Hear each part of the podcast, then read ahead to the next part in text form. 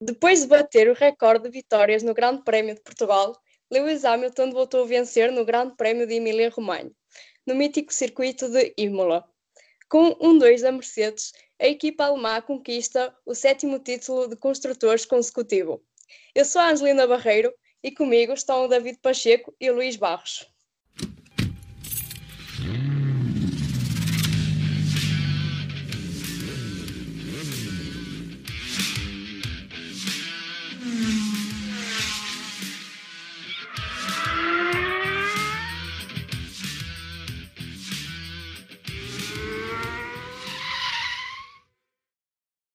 Olá a todos! Este fim de semana regressámos a Imola, 14 anos depois, com a vitória de Lewis Hamilton. Então, meus caros, como é que estão? Alô! Olá, boa, boa noite. Não, não posso dizer boa noite. Olá. boa noite, bom dia. uh, sim, Lewis Hamilton voltou a vencer. Uh, Imola não se, não se regressava há 14 anos e eu queria ter estado, apesar de não ter havido público à última da hora, eh, por causa das complicações da Covid-19, eu queria ter muito daquelas casinhas que, que há ali no meio da, da, do circuito e há uma imagem, já não sei o qual é o... De jardim, o banco de jardim? Não, não é essa, é uma que aparece um, eh, uma casa e que tem três, uh, duas varandas, duas em cima e uma mais embaixo. Este... Não, não tem ninguém nas varandas. não tem ninguém nas varandas porque não interessa, é trens lixo. É varanda. Desper... Desperdício, desperdício. Mas, ah, ainda para mais naquela zona que via-se mesmo ali bem e tal. É, não, já, já, já senti umas saudadinhas de Imola, apesar que pronto, não é um circuito recordado sempre pelas melhores razões, é sempre um circuito bastante, bastante engraçado. Até porque a Fórmula 1 ainda não tinha corrido nesta versão do circuito. E eu estava curioso para ver como é que eles se desenrascavam sem aquela chicana horrível antes da reta da meta, que tinha aí antes. É, pá, até gostei. Até gostei. Foi melhor do que aquilo que eu estava à espera, para ser honesto.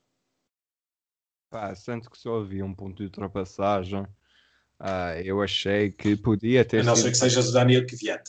Sim. Mas já lá chegamos. Mas sendo que só havia um suposto ponto de ultrapassagem, eu ainda pensei que, epá, não fosse assim tão interessante. Mas depois com o decorrer da, da corrida e o que aconteceu tão, tanto no sábado, uh, porque não houve sexta-feira, uh, para quem não sabe, a Fórmula 1 uh, experimentou aqui os dois dias de competição a sério, ou seja, apenas uma hora de treino livre na, no sábado de manhã, qualificação à tarde e corrida no, no domingo. Um, acho que podemos falar um pouco nisso. O que é que vocês acharam, Angelina? O que é que achaste destes dois dias de competição? É sim, primeiro de tudo, acho que como era uma, uma pista que já não, já não regressava à Fórmula 1 há 14 anos atrás, ou seja, a última corrida tinha sido em 2006, uh, eh, acho que, ao menos para mim, acho que fazia sentido haver os três dias, mas acho que mesmo assim porque pronto, muitos dos pilotos também não, acabavam por não conhecer esta versão nova do circuito e muito menos e por aí e acho que podia ter havido os três dias que era para, para eles também terem um bocadinho de treino nisso. Eu sei que há simuladores e tudo mais, mas acredito que não seja sempre a mesma coisa. E, mas acho que para, para ser uma experiência que eles estavam, se bem que já ouvem iPhone, não foi?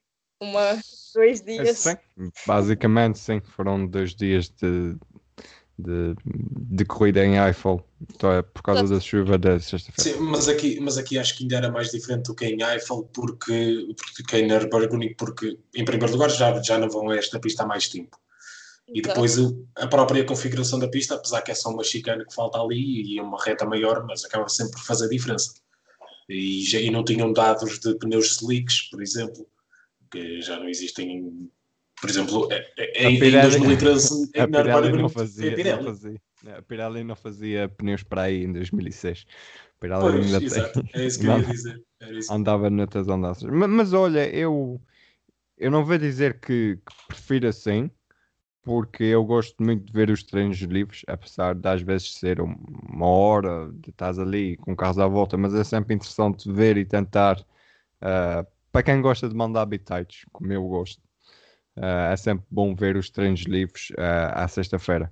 Agora, sendo que, deixa-me só acabar, Luís, antes de passar a palavra, sendo que a Fórmula 1 cada vez mais parece querer fazer calendários de 22, 23 grandes prémios, é pá, façam grandes prémios só dois dias porque eh, há muita gente a trabalhar ali que vai ficar escutada sendo fins de semana de triple headers, como eles dizem, de, de três dias. É, é, é demais.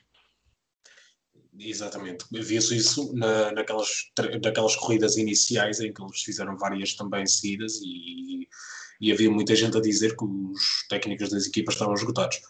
Mas, mas algo que eu, eh, que eu por acaso gostei nisto é que acho que de certa forma ajuda no espetáculo, porque vês sempre os carros na pista, não tens aqueles momentos mortos que tens normalmente no treino 1 e treino 2, vês sempre os carros na pista, por exemplo, vimos a história do Leclerc a evoluir durante a sessão, durante a hora e meia da sessão, viste o Leclerc a evoluir de estar completamente desconfortável com o carro para ir melhorando ao longo disso, achei isso interessante. Acho que acaba por Também motivar mais as pessoas a ver. Só para pa, passear nas cartas, vá, vá à boxe só para endireitar a asa da frente. É, é, é, tal coisa. E achei isso interessante, esse, esse trabalho de ter que ser no momento de. Acho que atraiu mais as pessoas para ver só aquela sessão do que atraía para ver três diferentes. Okay. Sim, é como se tivessem tempo a perder, não é? Como só tinham tido aquele. aproveitaram mais o tempo. E como Sim, tens mais ação, as pessoas têm mais vontade de ver. Acho que nesse sentido também foi bom. Também foi bom para perceber mas acho, se mas, realmente. Mas, desculpa, Angela. Diz lá. Não, estava só a dizer que, que, acho que foi bom para perceber se realmente aquele se eventos de dois dias realmente funcionam. Ainda por cima numa pista que já não, já não, já não estava no calendário há 14 anos. Acho que isso também teve um bocado de influência. E então se resultou numa pista que há tanto, que há tanto tempo não estava, imaginem nas outras que eles fazem uh, todos os anos. Acho que pode ser um bom princípio. Por exemplo, na Catalunha acho que nem se devia fazer treinos quase, que aquilo eles fartam-se de fazer na pré-época. Mas outra questão que provavelmente que retira logo isto do argumento, digamos assim, a questão dos, dos treinos livres de reduzir só para a sexta-feira. Acho que seria a parte da bilheteira nos circuitos. Porque acho que os próprios circuitos não iam aceitar, porque eles também ganham dinheiro com o pessoal que vai lá à sexta ver os carros. Portanto. Sim. Também tens, tens, tens essa questão, mas uh, para isso Uh, não sei, ou seja, sendo em época de. Não é em época, porque estamos. Uh, sendo o estado em que estás, com a, com a pandemia e, e tal, vai ser sempre. O público vai ser sempre muito mais reduzido do que era normalmente. Mas eu acho que isso depois acaba por ser um ciclo, e se te habituares a uma certa gestão, é como as equipas. Se vais acabar por ter um teto orçamental, vais ter que só gastar aquilo. Ou seja, acho que fazendo isso durante algum tempo, podes ressentir no princípio, mas acho que pode, pode ser, eh, no final, pode ser benéfico. Isto se uh, vai para aí 22, 23, como, como, querem, como querem fazer de, daqui para a frente. E, e só uma questão rápida antes de avançarmos à corrida, que temos que ir para, para aí já no instante. Uh, uma, uma, uma coisa engraçada, que acho que foi o Will Buxton que disse, que era, por exemplo, na FP1 haver duas sessões e na FP1 ser dedicada aos pilotos jovens, aos, tipo ao pessoal da Fórmula 2 e isso tudo, a rookies.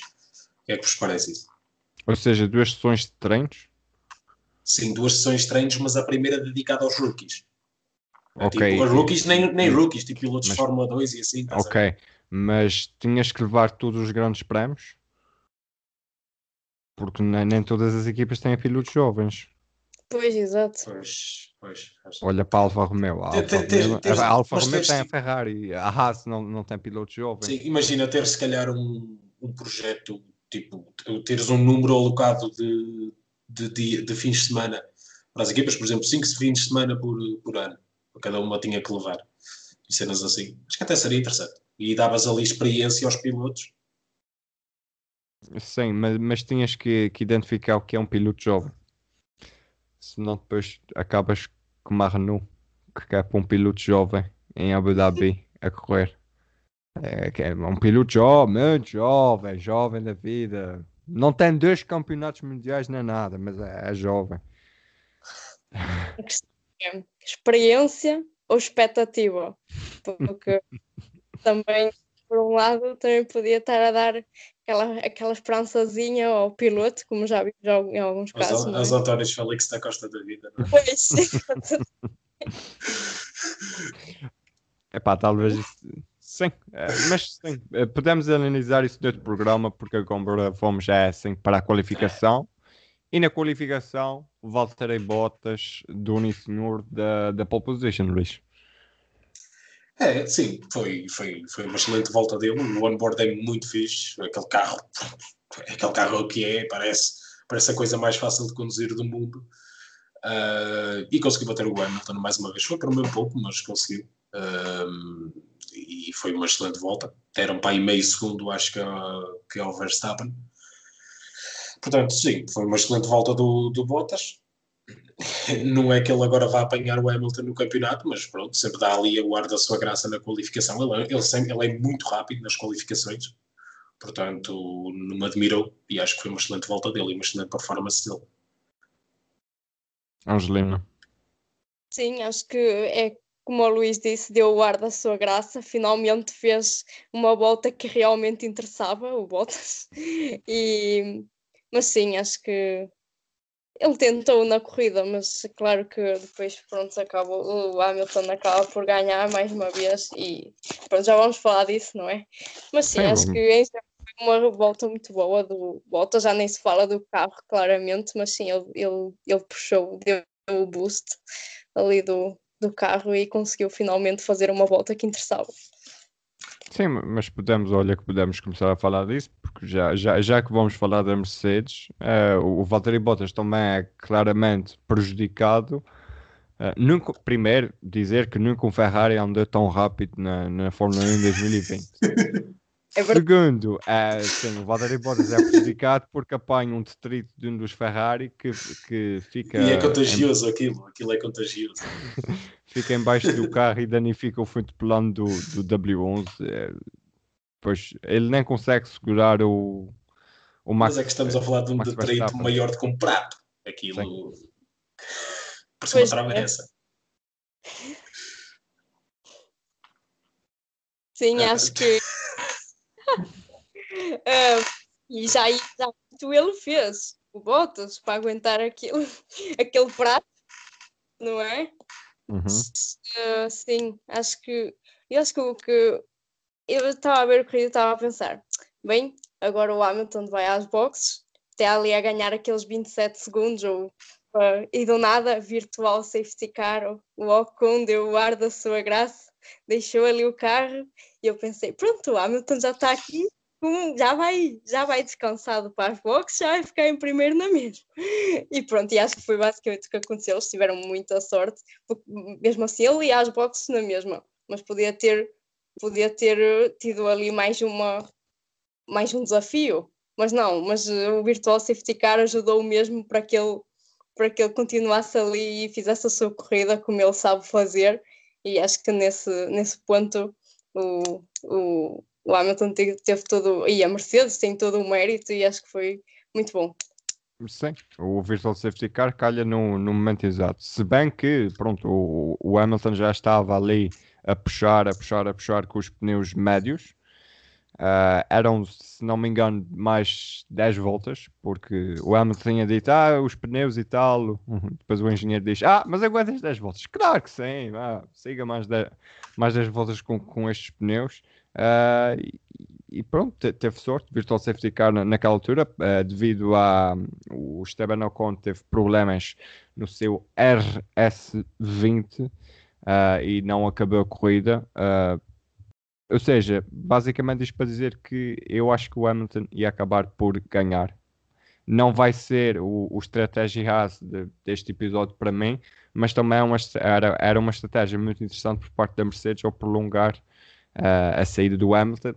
Por exemplo, não fez com o Bottas, com o Bottas uh, vai, vai às boxes depois do Verstappen para colocar os duros uh, no carro mas pronto, o Bottas já, já tinha a corrida basicamente estragada com, com aqueles danos no fundo do W11 e, e basicamente a, a ultrapassagem do, do, Verstappen, o Bottas comete um erro, acho que o que duas, um, duas curvas atrás, devido ao, ao, carro não estar bom. Na o Verstappen, curva. Na isso, curva.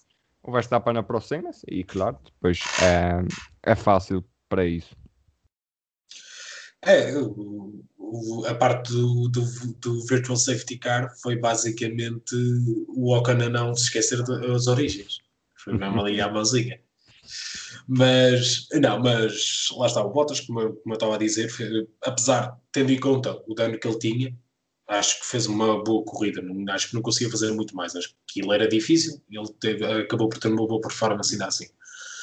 Mas é, em termos estratégicos, a vida acabou um bocado facilitada ao Hamilton, que conseguiu esticar ali um bocadinho mais e conseguiu uma boa estratégia alternativa e depois o Virtual Safety Car bem calhar mesmo ali a jeito, curto, parecendo que não foram 10 segundos que ele ganhou uh, quando para no Virtual Safety Car, porque a paragem normal era 27 segundos, ele assim conseguiu fazer ali 17, que é qualquer coisa de fantástico. Uh, mas ainda assim foi um bocado mais ajuste do que até os comentadores estavam à espera, porque o Bottas está mesmo pertinho do Hamilton quando eles regressam. Quando o Hamilton sai das boxes depois do Virtual Safety Car, o Bottas passa ali mesmo à risca, por acaso é assim bastante próximo. E é tal coisa, foi mais um. A partir daí o Hamilton fez o que quis, fez lá está uma boa gestão dos pneus até ali, portanto não há muito mais a apontar do que dizer que continua a bater recordes à frente, o homem. Uhum. Ah, e, e fez eu... um chui desta vez. Tem que fazer um chui, algo que... Ele anda, ele anda a fazer muitas piadas. Ele anda a fazer muitas piadas no Twitter. 2020. 2020. Ele geralmente é, mais, ele, ele geralmente é dos pilotos mais reservados, mas está a entrar neste espírito dos novos pilotos assim todos engraçadinhos no Twitter. Ele. Ele, ok, no Twitter, ele é muito ativo é no Instagram, pelo que eu percebo. Sim, ele é mais sim, ativo sim. Na, na, nas stories do Instagram, por assim dizer, do que seja no, no Twitter ou pronto, o Facebook está morto. Sim, mas ele, por exemplo, ele não, não que... estamos aqui a anunciar nenhuma novidade. O Facebook está morto, mas, mas sim, Luís, diz, diz. Mas basicamente eu achei uma piada do caraças quando ele mete uma foto lá a beber do sapato Ricciardo e ele a dizer que tá, valoriza muito mais o Ricciardo agora porque percebeu o quanto ele sua durante a corrida. mas sim, Uh, acabamos a Mercedes, onde falámos imenso de, de, paragens de pneus e quem se viu a rasca com pneus foi o Max Verstappen, certo, Luís? Gostaste desta é. transição ali? Né? Ah. Foi muito smooth, foi muito smooth. É tal coisa, o Verstappen, pronto. Ele, se tivesse, se calhar, conseguido uh, ultrapassar o Bottas mais cedo, talvez se tivesse aproximado um bocadinho do Hamilton, apesar que acho que não valia de nada, porque o Hamilton tinha, tinha corrida controlada portanto acho que não ia fazer diferença. Mas aquele pneu, não sei o que é que aconteceu ali, porque ele não estava no limite de voltas. Acho que ainda nem sequer houve nenhuma explicação oficial. O pneu não estava no limite de voltas dele, tipo, do nada foi-se. Puf. Achei aquilo muito estranho. Muito estranho mesmo. Caso para chamar a Pirelli.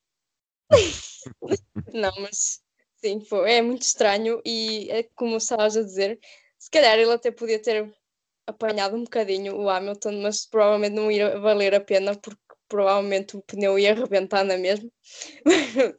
mas, mas sim, aquilo foi um choque do tipo, isto só chegou agora às últimas 10 voltas, mas mais um DNF no, do Verstappen em Itália, já foram três este esta época, 3 DNF em Itália, Max Verstappen e Itália não, não está a dar.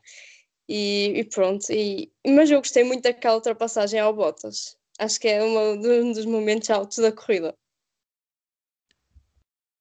Sim. Há uma ultrapassagem que ninguém está a falar que eu acho que foi melhor, mas a seguir já lá. Kvyat. Queres falar da ultrapassagem do Kvyat? Ah, mas isso não, é não. outra Pronto, tá bem. Ok, está bem. Então vamos à corrida do álbum que foi quem é que começar? diz, diz. Só, só, dizer isto, passa já mais linda porque ela... a corrida do Albon resume-se a isto. Quando eu vi o Verstappen na, na gravilha, pensava que era o Albon. Tá bem. Vai, Olha, para que eu pensei, mas, porque uma pessoa nunca está à espera que seja o Verstappen, não é? Mas já foi tempo. Mas pronto, enfim, não vamos começar por isso outra vez. Um, É assim, pois, e eu quando vi aquele spin, eu não me admirei nada. Quando vejo em 15, eu, pronto, está bem, é mais. Ok, esgotaste as duas corridas que tinhas e agora, tipo, mais uma 100 pontos. Red Bull fica sem pontos, porque apostam sempre tudo no Verstappen, do nada o pneu fura e eles já não têm mais nada que apostar. Mas se não fosse aquele, aquele, aquele desvio, o Sainz até podia ter levado uma, uma marretada agressiva. Ele teve sorte em, em, em sorte e capacidade de se desviar daquilo, mas, mas sim, é mais uma corrida sem, com a Red Bull sem ganhar os pontos e acho que isso é um bocado que acaba por ser desilusão e o álbum acho que o álbum merece um bocadinho mais do que aquilo que está tá a mostrar. Espera aí, o álbum merece mais ou sabes que ele consegue fazer mais do que, do que está a mostrar? Eu acho que é mais isso. Eu acho que é mais isso. Eu acho que é um bocado dos dois até. Eu acho que é, é um bocado dos dois até. É um bocado agridoce este. Apesar que o Warner já veio dizer que afinal vou-lhe dar oportunidades até o final da época, tipo. Basic, é assim, basicamente, se tu lhe deres oportunidades no Grande Prémio de Portugal e Grande Prémio de Imola, ele já se tinha ido embora. Como eles gostam dele, é pá, pronto, não vamos não, isso, isso mantê-lo até o final da época, acho que mantê-lo até o final da época, eles, também, eles já não têm nada a perder e não. Aliás, não têm nada a ganhar e não, portanto, acho que também só fazia sentido. Portanto, mas, mas é tal coisa. Sim. O, o Albon, lá está, foi uma, mais uma corrida desastrada teve ali uma oportunidade de talvez chegar ao, a um pódio. Tipo, tava, eu acho que ele também foi dispor para Macios, se não estou em erro. Ou não uhum. foi? Foi dispor para Macios. Aí. Eh, podes falar, eu confirmo-te aqui. Já te digo. Eu tenho a ideia que sim, mas não tenho a certeza absoluta. Eu acho que ele até diz, ele até diz que ele tinha ali um pódio e, e, sendo assim ele tinha ali um pódio, só que o começo foi mau. O Pérez faz logo ali uma ultrapassagem absurda, que é a tal ultrapassagem que eu estava a falar Aquela ultrapassagem é fenomenal, é absolutamente fantástica e é quando o Alban perde o controle do carro e pronto, e a coisa acabou. Mas pronto, lá está, mais uma corrida desastrada. Mesmo durante o resto da corrida, até o safety car estava invisível, tipo, não estava a afirmar-se naquele, naquele pelotão, estava sempre, quase sempre atrás do Leclerc. Portanto, é tal coisa. É, é, é, é como eu já tinha dito na semana passada, para o álbum se desarrascar, tinha que conseguir a pole position, volta mais rápida e vitória. Por pai 50 segundos. Não aconteceu, portanto. E o que é que acham? Acham que é o fim dele? Acham que, ou seja, tem, já temos o Yuki Tsunoda a experimentar o, o AT01 desta temporada, a fazer testes com, com, com o Alpha Tauri. Diz-se muito que ele vai para a Alpha Tauri em 2021 também em grande parte lá está devido à Honda, porque o, Yuki Tsunoda é piloto da, da Honda, a Honda quer colocar na Fórmula 1, sendo que a Honda sai em 2021, é uma grande novela.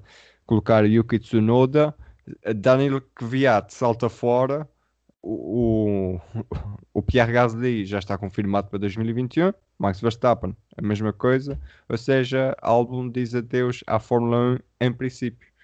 O que é que vocês têm a dizer sobre isso? É, não sei.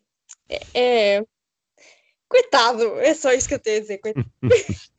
Porque mais um que foi apanhado pela pressão de estar numa das equipas que, de topo, que, que acredito que eles queiram outra vez voltar aos títulos e isso já se viu perfeitamente.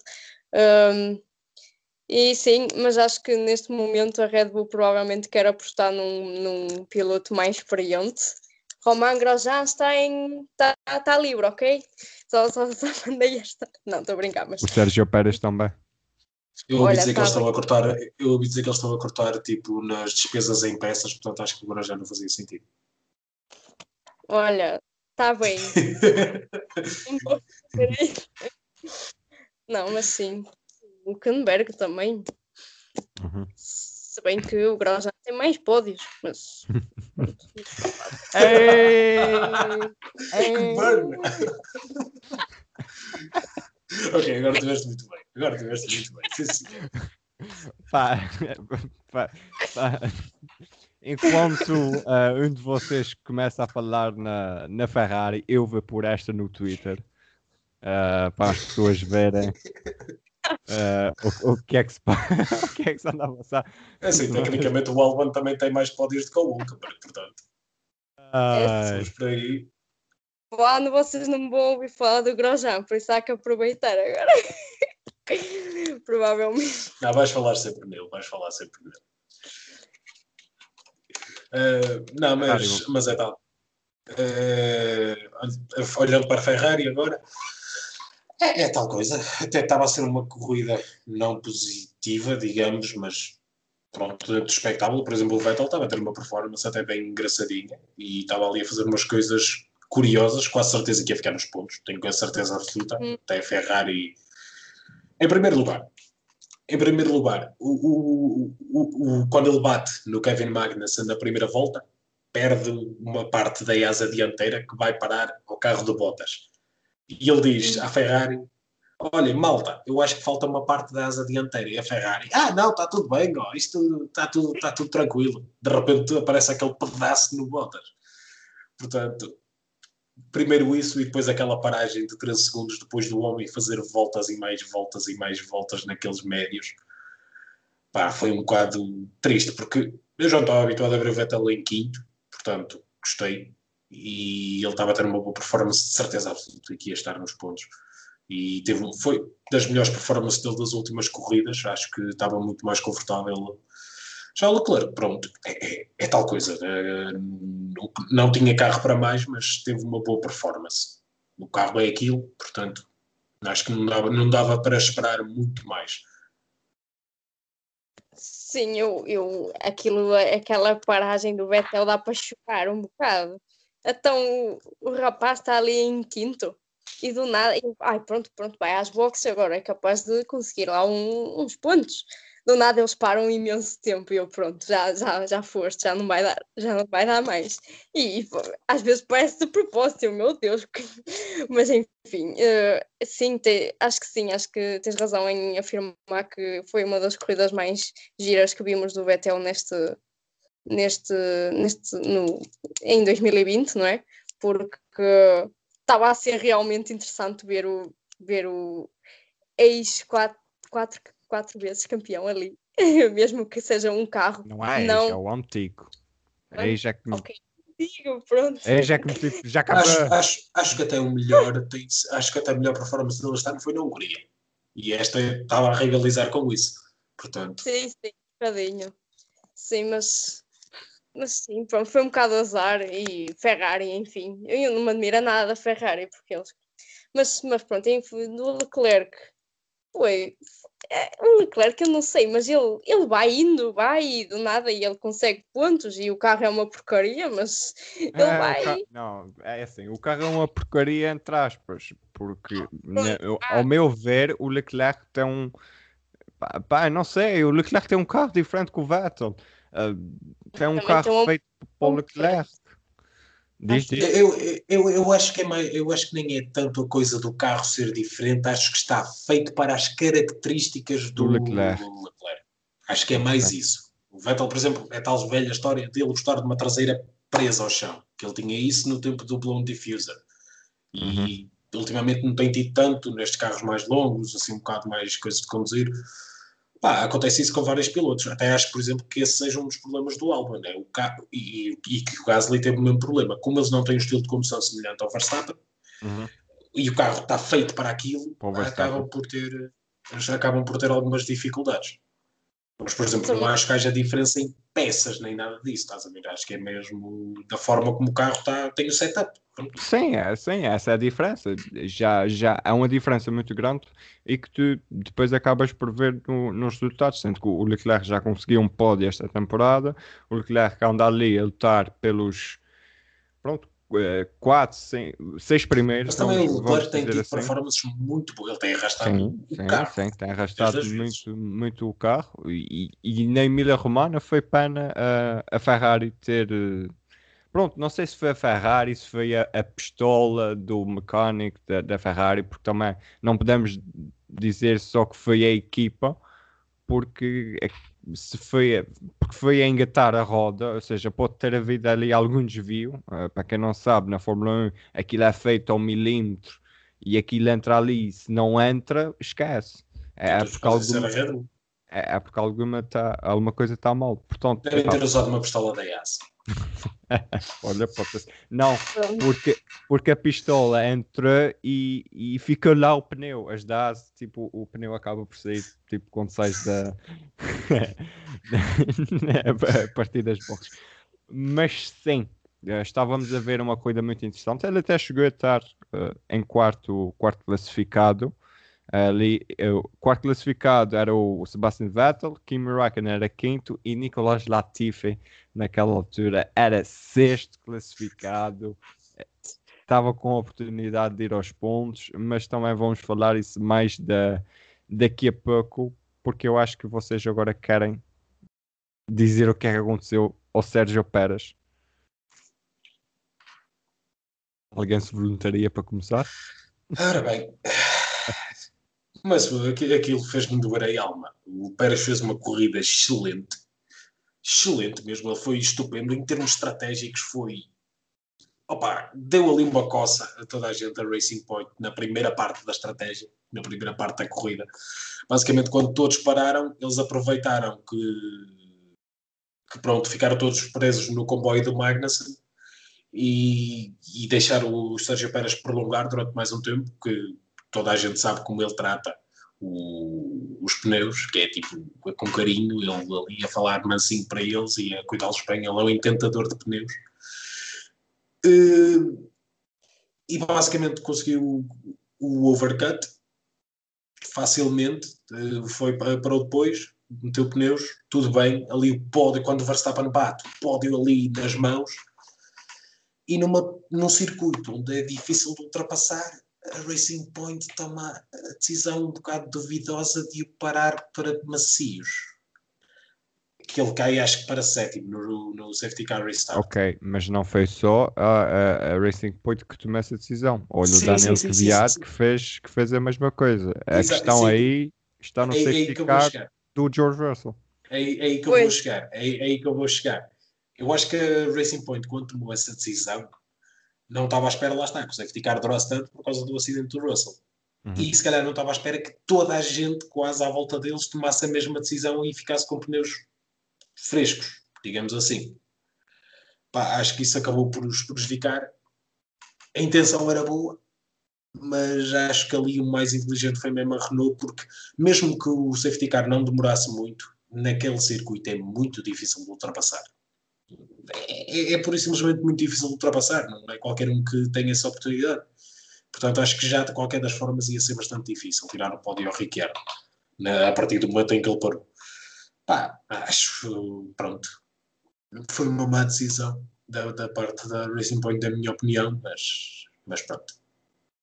Sim, da minha opinião, não acaba por ser tão, tão má decisão. Mancha uh, a corrida toda do Pérez e da equipa, porque não é só o Pérez que decide levar o, os pneus uh, mais à frente, mancha isso tudo, porque depois, como tu e disseste muito bem, ele acaba, ele passa o Ricciardo, passa o, o Leclerc, passa o Albon, só Sim. naquele stint de, de match excelente. Pronto, uh, é como ele diz no fim, há mais uma vez uma chance de ir ao pódio e não a, a, a conseguiram aproveitar. Já o, o Stroll, pronto, Uh, mais um fim de semana para esquecer. Desde o pódio de Monza que, que aquilo não, não dá certo. Uh, pronto, e é, e é, isso a corrida do Stroll. E agora chuta a bola rosa para, para a Angelina. Ai, eu... É verdade. O Stroll, meu Deus. Mas. Uh... Já teve tempo de atropelar um bocadinho. Pois, acho que o pior foi mesmo Coitado, mas pronto, eu disse que os, os, os, os travões estavam frios, mas mesmo assim, meu Deus, coitado. Eu até achei que ele ia levar tipo alguma reprimenda por causa disso, mas não sei se chegou a levar, sinceramente. É pá, mas o mecânico é da equipa dele, não. Se levam a reprimenda é da equipa, ou então do chefe de mecânicos. Sim, sim. Tipo, mas estamos a trabalhar para ti e tu andas a atropelar os mecânicos nas boxes. Olha Podia-se ter mesmo aleijado, ainda bem que estava em fogo. Mas enfim, também ninguém estava ninguém à espera disso. Um, também ninguém estava à espera que o Russell se espetasse no safety car. Um, e por isso é que o, a, a, estratégia da Racing Point e do Pérez não foi, não foi a melhor. Um, se bem que, pois, acho que o maior problema foi esse. Por muito que é verdade que Imola não dá muito bem para ultrapassar, e mesmo que eles tivessem arriscado, porque arriscaram realmente, em terem parado nesse, nesse momento, uh, a verdade é que eles também achavam que iam ter um bocadinho mais de oportunidade de, de conseguir levar a corrida mais avante. A verdade é que não aconteceu por causa do Russell e pronto, acho que foi um bocado de azar. No... Por isso não podemos dizer que esta semana a estratégia não vai para a Racing Point. hum, vamos ver isso mais daqui a pouco. Porque talvez Exato. possa haver resultados surpreendentes eu, é, na pesquisa que fiz para isso, eu agora estou a tentar recuperar esse momento, mas eu, se não me engano, ah, já sei, foi o Andrew Green, o, uh, o Andrew Green, que é o diretor técnico da, da Racing Point, uh, diz que uh, essa estratégia de, de, chamada do, do Pérez foi porque eles não achavam que poderiam ter os pneus à temperatura certa no final, coisa que conseguimos ah, ver no, no Daniel Ricciardo. Sim, sim. Portanto, por falar em Daniel Ricciardo, meus caros, siga para a Renault. Porque é mais um pódio do Danny Rick e, e já falamos que o Esteban Ocon não termina a corrida. Portanto, eu vou passar a palavra a quem? A Angelina. Angelina, falando do Daniel Ricciardo. Finalmente, é desta vez eu não se esqueci do Chewy. Sim, eu, finalmente. Eu fiquei a ver, assim, ah, não se vai esquecer dos. Ai, mas sim, olha, foi muito inteligente a Renault, porque eles aproveitaram aquela parte da Racing Point, do Pérez e tal, e opa, foi, foi, e mesmo o Kvyat, ele tentou, uh, ali no final, ainda tentou passar o Ricciardo, mas sem, sem, se bem que o Kvyat também fez grande corrida para falar disso. Um, um, mas sim, foi, foi giro ver outra vez. Agora, provavelmente. Bom, agora provavelmente o. Ai, como é que se diz? Ah, provavelmente o Sírio Habitbull vai ter que fazer duas tatuagens. Eu queria chegar aqui a isto. Mas, mas sim, mas sim, acho que foi mais um triunfo da Renault e eu acho que acho que foi engraçado. Poxa, coitado do Ocon. É sim, foi, foi excelente por parte da, da Renault aproveitar isso. Aproveita, aproveita entre aspas que uh, o Esteban Ocon não, não acaba. Eles, a Renault, que neste momento tem um ponto de vantagem, apenas um ponto de vantagem nos construtores para, para a McLaren, 135 para a Renault e 134 para a McLaren. Uh, quinto... 134 para a Racing Point. É isso, 134 também para a Racing Point. Um ponto a separar o terceiro lugar. Aquilo está Ou ali. seja, é... está, está muito interessante ali a batalha. Vamos lá ver se o Ocon termina as restantes corridas, porque vai ser importante ele também terminar as corridas dentro dos pontos, ainda mais, mais importante. Uh, excelente, é, é sempre bom ver o Daniel Ricardo na, no pódio, é sempre bom ver o Shui. E agora, Luís, Agora sim, podes falar do, do Daniel Ricardo. É, mais uma vez, fiquei, fiquei muito orgulhoso. Lá está, não foi uma corrida daquelas de, de ultra destaque dele, não fez ultrapassagens estupendas, nada disso. Foi uma corrida extremamente bem gerida, porque ele também é muito bom nisso, é, é lá está, é dos melhores pilotos da, da grelha nisso também. Uh, acho que onde ele ganha muito da corrida é logo no, no começo, logo na primeira volta, que acho que segue em quinto lugar atrás do, do Gasly, mete-se ali no quinto lugar e segue ali bem. Depois o Gasly tem os problemas que tem, ele mete-se ali no quarto lugar e está ali sossegadinho da vida dele até perder a posição para o Pérez e depois o Pérez dá lá de volta. Portanto, acho que uma questão agora que fica aqui um bocado na minha cabeça é se ele não terá tomado a decisão errada em sair agora da Renault. Hum. Ok, não acho. Porquê? Porque. Eu também não. Eu também não. A McLaren já não vai a Abu Dhabi para os testes de jovens pilotos. Diz que não tem pilotos, mas não é mentira. Vou dizer que eles iam chamar o Jensen Button. Epá, eles já, já estão a pensar em 2021 para acomodar o, o, o motor Mercedes. Então Sim, tem. Eles ainda, tenho que mais eh, pensar nisso. O Ou André seja, já Seidel ainda hoje disse algo sobre isso. Sim, já, eh, basicamente já estão a pensar no, no próximo ano. Por isso é que também temos visto aqui, o, o Luís tem, tem dito isto há, há vários episódios, que a McLaren traz atualizações, mas as atualizações parecem ser pior em emenda do que o soneto. Eu tenho a teoria de que seja, sejam as experimentações já para 2021, porque 2021 depois tens eh, certas restrições e, depois precisas de tokens para, para certas coisas, menos o, a questão do motor para a McLaren, porque aí consegue, conseguiu a borla de ser a única equipa a, a mudar de, de motor. Ou seja, eu acho que podemos começar também a, falar na, na McLaren, que teve uma corrida mais uma vez discreta. Eh, os dois os- terminaram os dois nos pontos. Terminaram sim, sim, os dois nos pontos. Carlos Sainz foi sétimo. Lando Norris foi oitavo. Tiveram, eh, interessante, tiveram toda a corrida a batalhar entre si. Ah, ninguém, ninguém tira ninguém da corrida, sempre bom. Ah, ou seja, eu há alguns dias pensava assim: ah, parece que a, que a McLaren vol- ah, está a ser a Renault do ano passado, que é só tem alguns, alguns circuitos em que é realmente boa e depois os outros circuitos fi, fica ali no, no intermédio. Ah, mas depois pensei nessa, nessa questão de já estarem a desenvolver o carro para a próxima época e, e mais me confirmei porque não vou aos, aos testes de jovens pilotos. E agora passo a palavra a vocês porque já falei muito.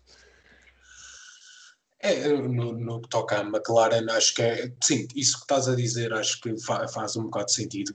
Até de certa forma, se olharmos para as atualizações deles, são um bocado atualizações à Mercedes, em termos de aspecto.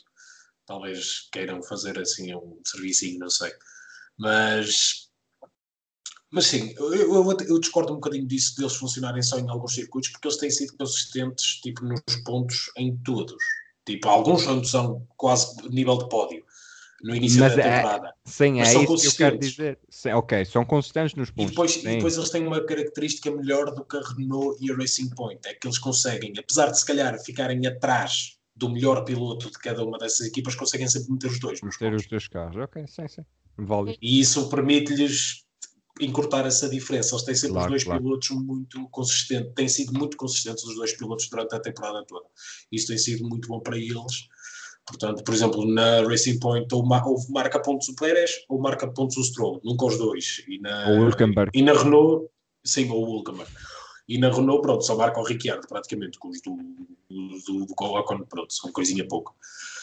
Mas acho que essa consistência tem-os ajudado imenso. Apesar que acho que não vão conseguir, só se tiverem corridas fenomenais, acho que faltam quatro corridas. Hum, Sim. Faltam quatro corridas, acho, acho que só se tiverem fenomenais. Uma na Turquia e o final em Abu Dhabi.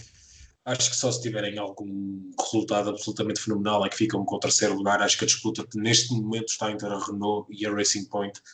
Estranho que eu não pensava que ia dizer que a Renault ia estar neste, nesta luta. E neste momento parece-me ser a favorita, mas Sim, eh, em relação à McLaren, acho que realmente quem tem o melhor trabalho em equipa é realmente a McLaren. Quer dizer, como posso dizer, realmente eles acabam por sempre pontuar os dois e isso acaba por ajudá-los muito mesmo na tabela classificativa. E é, sabemos que a Renault está em terceiro, um ponto, não é? Que vocês disseram? Por um ponto Sim. só.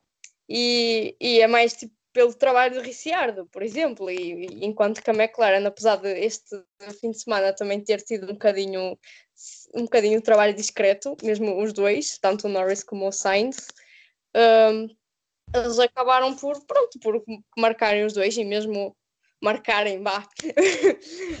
Hum, e, e eu, como disse há bocado, o, o Sainz teve mesmo muita sorte de não ter levado com o álbum à, à frente. Eu acho Foi mesmo- chega a tocar no. Não tenho certeza. Eu acho que não chega a tocar. Ok, Não. ok. Não chega. Eu O que pus, ainda é eu, eu pus uma carrada de stories tipo, no Instagram a mostrar tipo, ao, ao detalhe que não tinha tocado. O que é ainda mais impressionante, o facto de não ter tocado nada. Foi mesmo. Podia ter dado o terceiro safety car. Não sei. Mas só uma última coisinha sobre a McLaren. O André Seidel hoje disse que já começaram, a, a ver como é que vai ser o packaging para o ano do motor da Mercedes. E ele disse que à partida não vão perder nada, mas que se calhar não vão conseguir fazê-lo tão apertado como a Racing Point faz e como a Mercedes faz, porque lá está, no, por causa das limitações aerodinâmicas que tem. Mas que diz que não vai perder muito e, tendo em conta a performance habitual daquele motor, só tem potencial para ganhar. Já bastei os carros apertados que eles fizeram para a Honda e a Honda não conseguia meter o motor lá dentro. Então, para agora saber mais fazem... sobre isso, para saber mais sobre isso, próximo sábado, no, no Bola na Rede. Ah, ok, está bem. A fazer, a fazer publicidade à concorrência. Podes cortar esta parte. Não, aqui não corta nada, aqui vai tudo. Ah, pronto, maravilha. Aqui vai tudo. Mas sim, uh, da McLaren passamos para um, outra equipa que. É assim, tiveram um fim de semana excelente. Não foi com os dois pilotos, mas tiveram um fim de semana excelente. A uh, Alpha Tauri. O Pierre Gasly brilhou na, no, no único treino livre e na qualificação. Na corrida foi uma desgraça completa.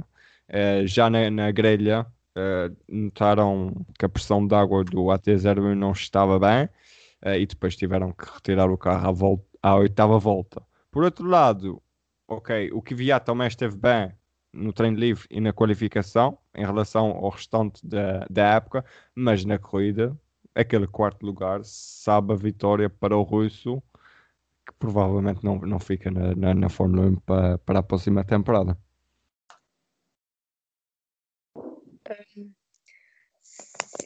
É assim, o Gasly faz o melhor, a melhor qualificação de sempre, que é um quarto lugar, e do nada eu, uma pessoa fica a pensar, é agora outra vez segundo pódio, e não.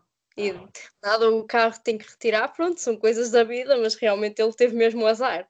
E acho que foi um bocadinho, foi um bocadinho desapontante nesse aspecto, mas já o, mas em relação já ao Tauri em geral já se estava a portar bem, porque até o Kvyat foi ao Q3. Eu não sei há quanto tempo é que isso já não acontecia, mas acho que não se, não se via muitas vezes. Acho que desde o México, 2019. É, não é? Acho que há muito tempo que isso não acontecia. E, e, e depois faz aquelas últimas 10 voltas é, é que ele, eu não sei por os buracos que ele se enfiava, mas ele ultrapassou pai três carros na, naquelas voltas finais, até ficar a quarto lugar, foi, foi muito. Foi uma garra estranha no Kvyat que já, uma pessoa já não via há algum tempo, e acho que foi das melhores corridas que ele teve. Um, que ele teve agora no. E foram para aí 10 voltas, porque ele, o resto estava estava a andar, mas, mas foi muito boa por acaso do, do Kvyat 5, que provavelmente não vai ficar na F1, mas mas sim, foi giro. Eu, eu recomendo a compilação de onboards que a Fórmula 1 partilha, que mostra a volta, a primeira volta do, do recomeço de, atrás depois de safety car e é, é fantástico. Que o Viat faz. Ele, por exemplo, faz, eu não me lembro agora do nome da curva, antes da Aqua Minerale, ele faz lá, faz lá a ultrapassagem ao Leclerc, que é absolutamente fantástico. Ele, por exemplo, ele conseguiu, ele conseguiu fazer o que o Pérez não conseguiu, que foi ultrapassar vários carros logo assim de estalo. O Pérez só conseguiu ultrapassar um por volta e aí perdeu muito. E lá está, aquilo quase que cheirava a pódio porque ele estava com um ritmo muito superior ao Ricciardo, ele estava mesmo ali a apertar muito. Uh, e sim, foi uma excelente corrida de Fiat. Acho que, na minha opinião, o AlphaTauri era o terceiro melhor carro neste, neste fim de semana. Uh, primeiro após a performance do Gasly e depois disto, acho que foi, era o terceiro Gasly até ter o problema, até ficar sem anticongelante, digamos assim. Estava a portar-se bastante bem. Uh, portanto, é tal coisa. Era o melhor carro, eles têm um bom carro. Não, já não vão lutar por aquele terceiro lugar, mas pronto, podem dar ali, podem estar ali Sabes, a batalhar com a Ferrari. É isso, o objetivo deles é ficar à frente da Ferrari. Ou seja, eu, se não me engano, são 6 pontos de diferença. Deixa-me ver. A Ferrari tem 103 e a Alpha Tauri Honda tem 89. Façam as contas. Não. Isso é de línguas, línguas humanidades. Ora bem, não, não, não são os 6 pontos de diferença que eu estava a pensar. Uh, ou seja, o objetivo é esse: o objetivo é terminar na frente da Ferrari. Sendo que na Ferrari, basicamente, é o Leclerc apenas que pontua. Se eles conseguirem começar a pontuar com os dois carros na Alpha Tauri, pode ser que safe ali uma sexta posição no campeonato e, e, como tu disseste, ser a melhor equipa italiana na, na temporada de 2020. Da Alfa Tauri, ok? Passamos para, para Alfa Romeo, que deixa-me reparar aqui, mas penso ser a primeira vez em 2020 que os seus dois pilotos pontuaram. É sim a primeira vez em 2020 que o Kimi Raikkonen e que o António Giovinazzi pontuou. Uh, António Giovinazzi que, e também o Kimi Raikkonen, que souberam que para 2021 continuou na equipa, ou seja, deram, já que acrescentaram ali, epá, devem ter acrescentado uns dinheirinhos e tal, os gajos ficaram mais contentes com, com a sua renovação e, ah, agora vamos pôr o C39 nos pontos. Uh, mais uma vez o Kimi Raikkonen excelente grande prémio. Uh, em Portugal já tinha tido aquele arranque canhão em que vai com, para, para, para os seis primeiros. Aqui, na, na corrida de Emília Romana, o que mais me chamou a atenção é um Kimi Raikkonen. Com, ele foi dos últimos a parar com os médios no início da corrida, ou seja, ele fez cerca de quase 50 voltas, foram 48 voltas nos médios e conseguiu, no fim do stint, ainda aguentar o Sérgio Pérez, que estava com, com dificuldade para, para ultrapassar com pneus muito mais novos. Uh, para mim, é, é isso é que é o destacar da, da corrida. Não sei se tem mais alguma coisa a destacar, Luís. Tenho, o começo do Giovinazzi. Ok seis, seis posições que ganham na primeira volta. Parecendo que não, isso ajudou imenso para a corrida. Eles devem ter launch control naquele carro. Já o Kimi na semana passada foi. foi uh, não, foi, para eles foi estupendo, não é? Tendo em conta aquilo onde tem estado. Eu ainda me lembro quando acabou 2018, estava com muitas esperanças para, para a Sauber na altura, por causa da forma como eles acabaram o ano, eles evoluíram imenso o carro. O ano passado foi desilusão, começaram bem e depois para o final do ano não estavam em lado nenhum e este ano o carro é só mal. Uh, mas fiquei feliz e fiquei feliz por serem confirmados os dois. Eu gosto mais do, do Gio do que a maior parte das pessoas, acho eu. Acho que é um bom piloto e, e acho que faz sentido para eles tê-lo lá neste momento. Uh, já para não falar que, pronto, representa Jesus, os italianos gostam, são muito religiosos. Portanto, não, acho que foi uma boa corrida e sem dúvida a melhor corrida do Gio esta temporada e talvez até do Kimi. O Kimi fez uma excelente, uma excelente corrida. É, o tal stint que ele me faz de médios é qualquer coisa de absurdo. Uh, portanto, acho que mais merecido. Mas para mim, o destaque da corrida da parte do Kimi nem vai para aí. Vai mesmo para a, a, a transmissão de rádio quando o George Russell bate à frente dele. Não sei se ouviram. uh, ele tá, o, o engenheiro está a dizer P11, P11 You, oh, it went off. Okay, okay, then uh, P10. P10, P10, P10, P10. that was an easy pass. uh... Sim, mas para mim o destaque do, do, da Alfa Romeo é mesmo uh, o corridão do Kimi. Com aqueles pneus, Jesus! E, e, imagina se não fosse um hobby para ele. O homem eu já falámos disto na, na, semana passada, mas imagina, isso não, outrora não foi um hobby, não é? Que ele já foi, já foi campeão. Mas sinceramente. É, não sei se foi sempre um hobby, acho que foi sempre um hobby. Achas? Acho que sim. Kimi, Calhar. Kimi Raikkonen, sendo Kimi Raikkonen, aquilo foi sempre um hobby. mas, Tenho uma opinião semelhante, por acaso. Foi, realmente foi muito, muito bom. E o Giovinazzi, meu, ele ficou em décimo também. também. Eu, sinceramente, eu, pronto, vocês sabem que eu não dou muitas esperanças ao Giovinazzi, mas pronto, eles decidiram ficar com os dois e acho que, pronto, e acho que ele pode, também tem mais um ano para mostrar que, que tem um lugar no, tem aquele lugar na Fórmula 1. Mas, mas sim, mas acho que em geral foi, foi uma boa corrida da Alfa. Da Alfa Ora bem, Sim. E agora vamos para as equipas do final do pelotão, a Haas e a Williams. Uh, podemos começar pela Haas. Aqui. Diz, diz. Quero-me revoltar. Aqui. Então, revolta-te. Mas revolta-te com cuidado com os papéis que tens aí. Não os queimes. Verdade. Um, não, só queria dizer que o Grosjean, mais uma vez, levou uma penalização de 5 segundos por limites de pista, quando depois, não sei se as pessoas, as pessoas não viram, mas o, o Latifi devia ter dado posição por causa daquela ultrapassagem e não deu, mas eh, que é, ai, limites de pista, com aquele VF20, que coitado. Mas, mas enfim, um, ele faz o que pode e mesmo assim leva com 5 segundos de já da outra vez levou em Portugal, agora levou outra vez. E mais uma coisa que eu me quero revoltar, que é um, toda a gente uh, gozou com ele em Baku 2018 e agora o Russell fez a mesma coisa. Mas ainda bem que não gozam com o Russell, como gozaram com o Grosjean. Mas pronto, enfim, era só isto. Pronto. Já me revoltei. Não sei. É assim, o que aconteceu com o Romão Grosjean, uh, nós aprendemos esta semana que foi o engenheiro de, de corrida que disse I think Ericsson hit us e não é. o Romão Grosjean. Vocês Sim, aprenderam, eu percebi isso no dia. Pronto. Vocês andaram a dormir estes últimos dois anos. Pronto, peço desculpa. Já tinha mais ou menos. Eu gosto mas... com a situação, não gosto com o Grosjean. não, mas. Um... Mas ele fez aquele erro, pronto, errou. O Russell também errou, não é? Pronto, olha. E o Toto Wolff disse no fim que todos têm que errar atrás do safety car. Portanto, o Gross já não é mais que todos e também errou atrás do safety car. E o Taki Noah disse que todos têm que ser atropelados por um safety car. Mas pronto, seguindo. É, é, esta é a nossa vida aqui na Fórmula 1. Os erros são para ser. Para... So, sobre isso que disseste do, do Grosjean, a cena da ultrapassagem do Latifi, tipo, o Grosjean queixou-se muito, mas isso é normal, ele queixa-se por tudo e por nada. Uh, mas tipo ali a ultrapassagem foi uma ultrapassagem normal.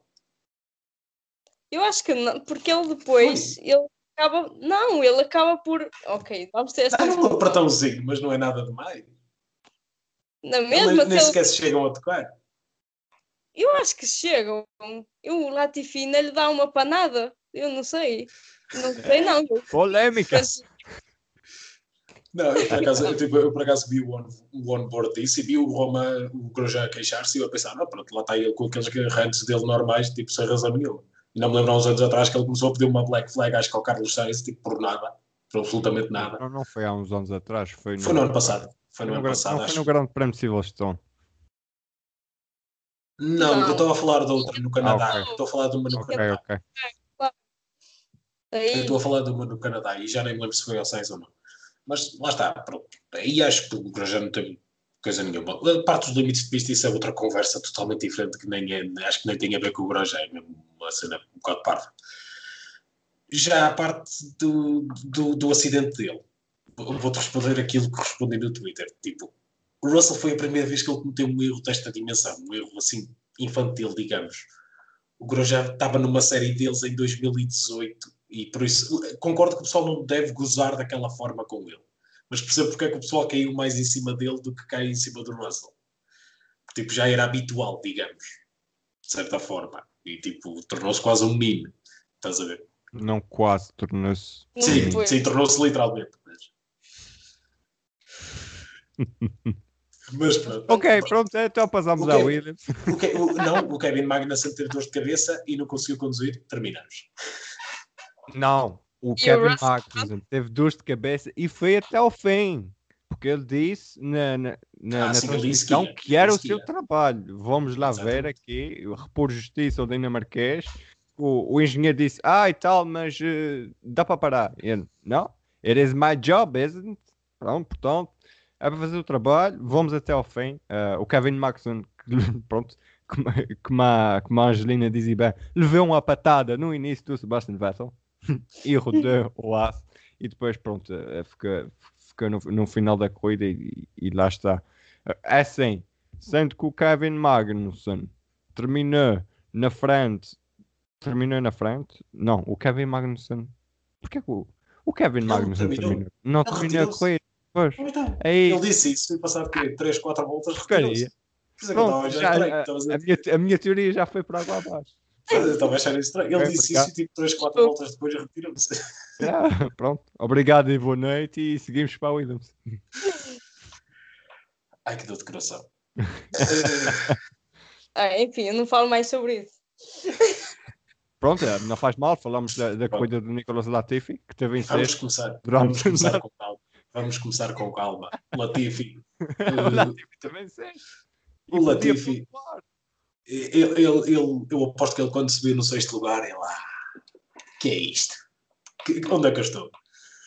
Tipo. volta- é- Sim, sim, Será? voltou para o sítio onde estava no instante. Ele é que tipo, decidiu prolongar lá a, cena dele. Pronto, é, mas foi, pronto, foi a corrida que foi para o Latifi e eu, e eu sou sincero, no final da corrida estava mesmo a vê-lo a ter o primeiro ponto antes do Russell. Eu já estava tipo, ui, isso era só. É assim, então, eu, eu, Isso era sincero, entre o Russell e o Latifi, eu prefiro o Russell. Mas agora, eh, vendo a conjuntura, sabendo que o Russell ainda não pontuou, se o Latifi, que para mim é um piloto pior do que o Russell, e, e tem isso demonstrado, pontua primeiro que o Russell, é tipo, o mundo vai abaixo. Já tivemos o quê? Já tivemos uma pandemia em 2020. E já tivemos o Kubica. É que a pandemia começou com o Kubica a ganhar aquele ponto em 2019. Pá, pronto, mas eu posso dizer que o Kubica ain- ainda tem mão para aquilo, estás a perceber? Ainda não, ainda não esqueceu. Só, Sim, só tem mão. mão. Só tem mão. É, ainda não esqueceu de, que- de como é que se pilota e tal. eh, É um piloto que já foi apontado à Ferrari e, e outras equipas de topo. Já o Latifi é, é- o Latifi. O Latifi era um midfielder na Fórmula 2 e basta ficar Sim. por aí. Mas pronto. Indo agora para o Russell. Ok, aquilo. Acontece. Pá, porque é tal coisa, estavam ali na mão os, os tais pontos. Ele estava em décimo lugar, estava ali mesmo bem, estava ali a preparar a temperatura dos pneus, porque era a tal questão que falámos há pouco. O safety car estava parado, ele estava com pneus mais antigos e aquilo ia ser difícil. Estava em excelente posição para conseguir o primeiro ponto e tipo, de repente faz aquele erro. Lá está, é um erro amador, mas é assim que se aprende. E ele está apenas no segundo ano dele de, de Fórmula 1, é assim que se aprende, bateu, agora vai ter que aprender com isso, provavelmente não volta a cometer um erro semelhante. Sim. Mas Eh, foi triste, mas foi triste. o, o, o princípio é esse. Não sei se queres falar alguma coisa do Latifi, Angelino, já que já, já falaste suficientemente do Russell.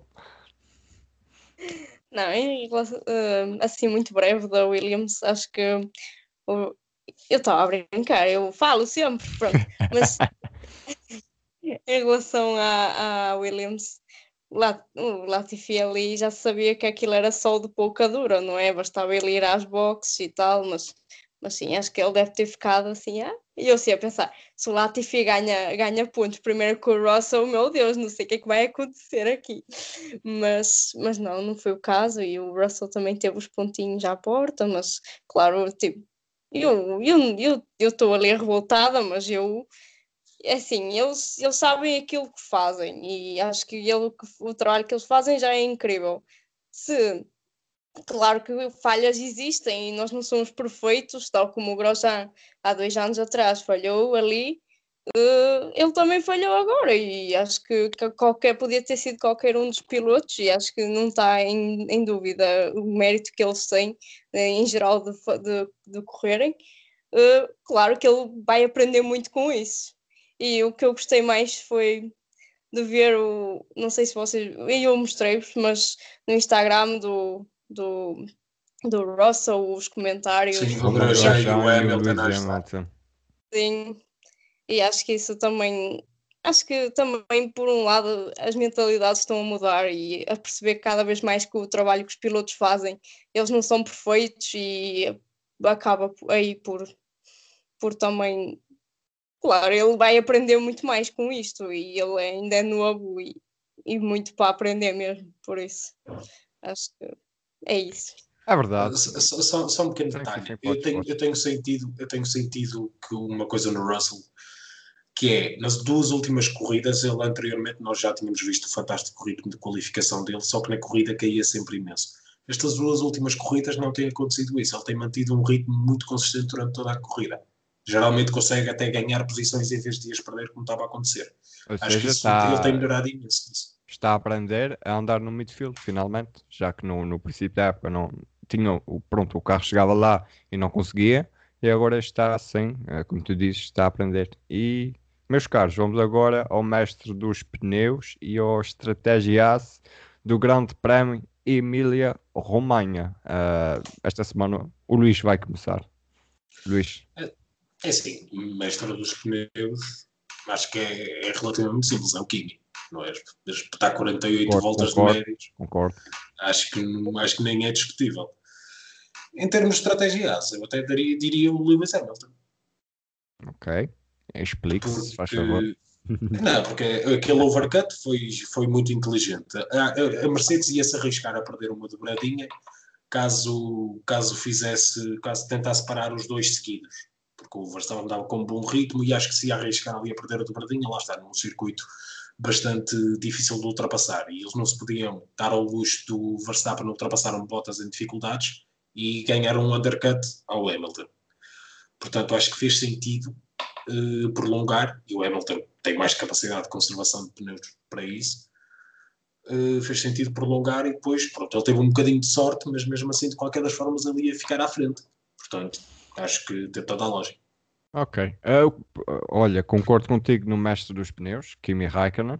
Uh, acrescento o que já disse há pouco, que é ele conseguir manter o Sérgio Pérez atrás de si num, num RP20 claramente melhor uh, em pneus novos é, é, excelente. E ouvir o Pérez dizer fogo, não consigo passar este gajo que está aqui à minha frente, também é, é, é um testamento a ele ser o mestre de, dos pneus. Uh, quanto à estratégia Haas desta semana, eu fiz um bocado de batota ou seja, só conta até ao safety car. É, é a Racing Point e o Sérgio Pérez. É, é, aquela estratégia é linda. O gajo sai de fora do, dos 10 primeiros e acaba na frente de Ricardo, de Albon, de, de Leclerc, ou seja, acaba na, na sexta sim, a, a, sim, acaba na sexta posição porque tem o Vettel e o Raikkonen na sua frente que ainda não tinham parado. Ou seja, e fazer, o gajo, ele leva os pneus até lá, ele para nas boxes no, no tempo certo, portanto a minha estratégia é aldrabada, porque é, é só até o safety car e é para o Racing Point. Eu, eu, eu, vou considerar isso horrível porque se tu fizeres um, um bolo todo bonito, mas depois o atirares à parede, não és lá grande pasteleiro. Não interessa, não interessa. Se o bolo estiver bom, podes comer da parede. Lembra-te disso? Uh, e finalizamos com a, com a Angelina. Angelina, mestre pneus e estratégia aço. Um, antes de mais, essa devia ser outra quote para, para o Twitter. Que, que podes comer um bolo a partir da parede. Então, tá Pronto, o meu mestre de pneus também é um Raikkonen. É, Deixa-me que... explicar. É que o bolo está na parede. O polo ainda não caiu para o chão, portanto. É a regra dos 5 segundos. A regra dos 5 segundos não dá para tudo. Mas sim, Angelina, desculpa a interrupção. Ai, espera. Pronto. Um, pronto, também concordo com vocês, mestre dos pneus é sem dúvida o Kimi. Uh, já pelas, uh, pelas razões já mencionadas, uh, estratégia ASE. Eu pensei no Hamilton, porque, porque é muito bom, realmente, mas também pensei, eu estou assim um bocadinho dividida e agora eu vou falar não antes do safety car, mas depois do safety car. Uh, e pensei no Ricciardo, na, na Renault em geral, porque eles acabaram por conseguir o, o pódio. E está bem, foi por burrice da Racing Point também, mas acho que eles também tiveram mérito. E então fiquei um bocadinho dividida entre a Mercedes e a Renault. Então atribuis o estratégia A desta semana à Renault. Uhum, sim. Ok, fica feito. Ou seja, uh, se, é depois, se é depois de safety car, o bolo está na parede ou está no chão. Uh, não sabemos. Uh, o que sabemos é que o episódio desta semana acaba por aqui.